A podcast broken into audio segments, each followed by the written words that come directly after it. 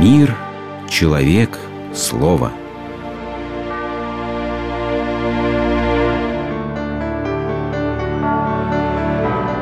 Религиозная энциклопедия. Дисциплина ума. Каждый раз в споре с атеистами я убеждаюсь в том, что они правы. Говорил один из преподавателей Московской духовной академии. Ведь они отвергают не Христа, в которого мы верим, а того странного Бога, что создан их причудливым воображением. Они опровергают не нашу веру, а порожденные их собственным невежеством представления о ней. И в этом отрицании они правы. Вот только одного не понимаю. Зачем ломиться в открытую дверь? Зачем строить себе химеры – чтобы потом героически сражаться с ними? Зачем уподобляться Дон Кихоту, штурмующему и мельницы?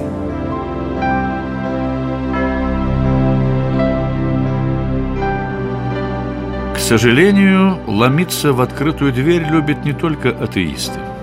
Недостаток дисциплины ума – Нередко и людей веры заставляет заниматься опровержением своих же собственных представлений о той или иной научной теории. Классический пример – споры об эволюции.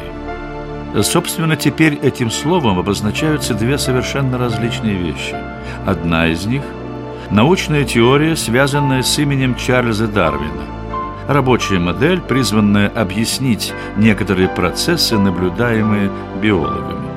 Другая, по словам Серафима Роуза, есть ложная философия, изобретенная на Западе в качестве реакции на католическо-протестантскую теологию и замаскировавшаяся под науку, чтобы вызывать к себе уважение. Первую эволюцию оставим ученым – мы ведь в спорах с атеистами любим говорить, что большинство ученых были верующими людьми. Так почему бы не дать этому верующему большинству возможность разобраться с неверующим меньшинством по-своему, по-научному?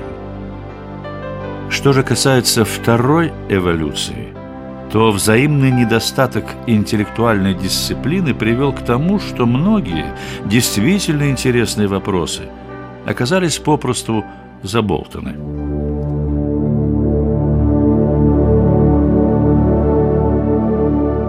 Стержневым вопросом эволюционизма является учение об естественном отборе в ходе борьбы за выживание. Принять его значит признать, что смерть была заложена Творцом в основании мира. Ибо какую борьбу за выживание могут вести бессмертные. О каком отборе можно говорить там, где отсутствует фильтр в виде смерти, отсекающий от мира слабых и неприспособленных? Но верующий человек привык полагать, что смерть вошла в мир только в результате грехопадения. Назревающие противоречия можно было бы снять путем обстоятельного богословского и философского исследования. Но, увы, каждая из спорящих сторон предпочла эмоционально стоять на своем. Что страшного в предположении об изначальном существовании смерти в животном мире? Человек скорбит, погребая свою собаку. Это, несомненно, реакция души на зло. Но на какое зло? Быть может, смерть домашнего питомца напоминает нам о смертности наших родных и близких? Интересно, как бы мы воспринимали смерть домашних животных, если бы смерть обходила нас стороной? Трагедию образует прекращение личностного – а не безличностного бытия. Зло – это когда умирает Бог и человек. В смерти неосознающего себя животного зла не больше, чем в увядании цветка или разложении зерна, брошенного в землю.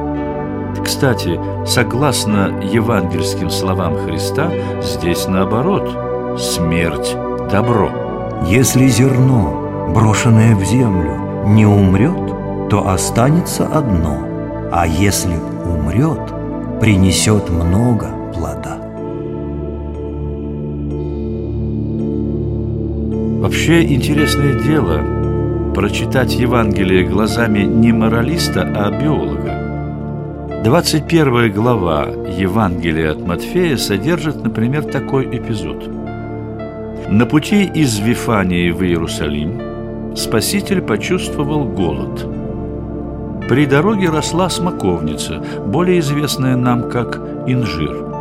Христос подошел к ней – и, ничего не найдя, кроме одних листьев, сказал «Да не будет же впредь от тебя плода вовек!» И смоковница тотчас засохла. О чем может рассказать этот эпизод? В научной терминологии биолога есть понятие «особь, неспособная к выживанию». Такова бесплодная смоковница. Нет плода, нет и семени. Дерево не способно к продолжению жизни. Кроме того, оно, вопреки замыслу Творца, не служит человеку. Его уничтожение очень похоже на эпизод естественного отбора. Если без рассуждения отвергать все, что говорит оппонент, можно и самому незаметно отойти от истины. Мир, созданный Богом, должен быть наилучшим из возможных. Но что же лучше? Мир динамичный, изменяющийся или статичный, застывший в одном состоянии? На мысль о смерти до грехопадения наводит также упоминание о древе жизни, содержащееся в книге «Бытия».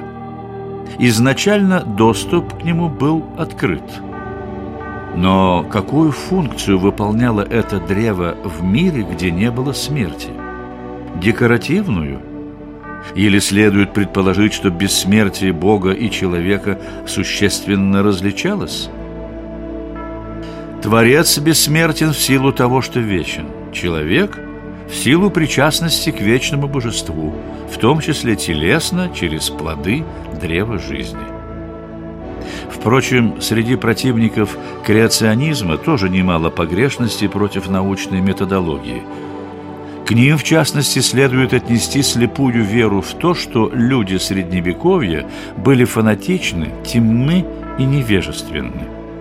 Что уж говорить о более древних эпохах. В их представлении заря человечества – это время звероподобных обитателей пещер – которые охотились на мамонтов и конкурировали друг с другом, добиваясь расположения самки. Рассказы археологов, периодически раскапывающих стоянки первобытного человека, укрепляют уверенность в том, что все так и было.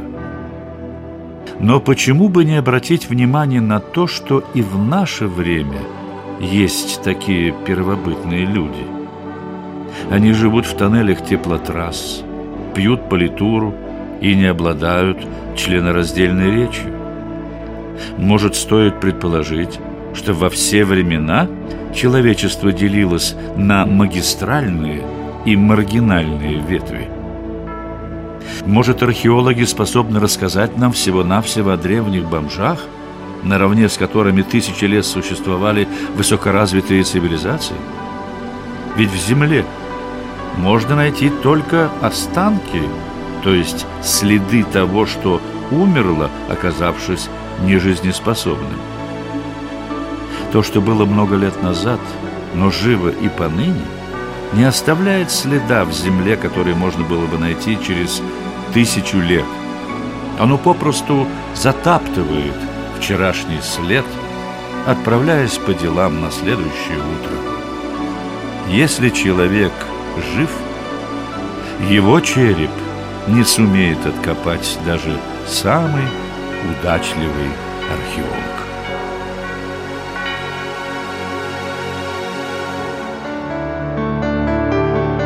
Вы слушали программу «Религиозная энциклопедия» из цикла «Мир, человек, слово».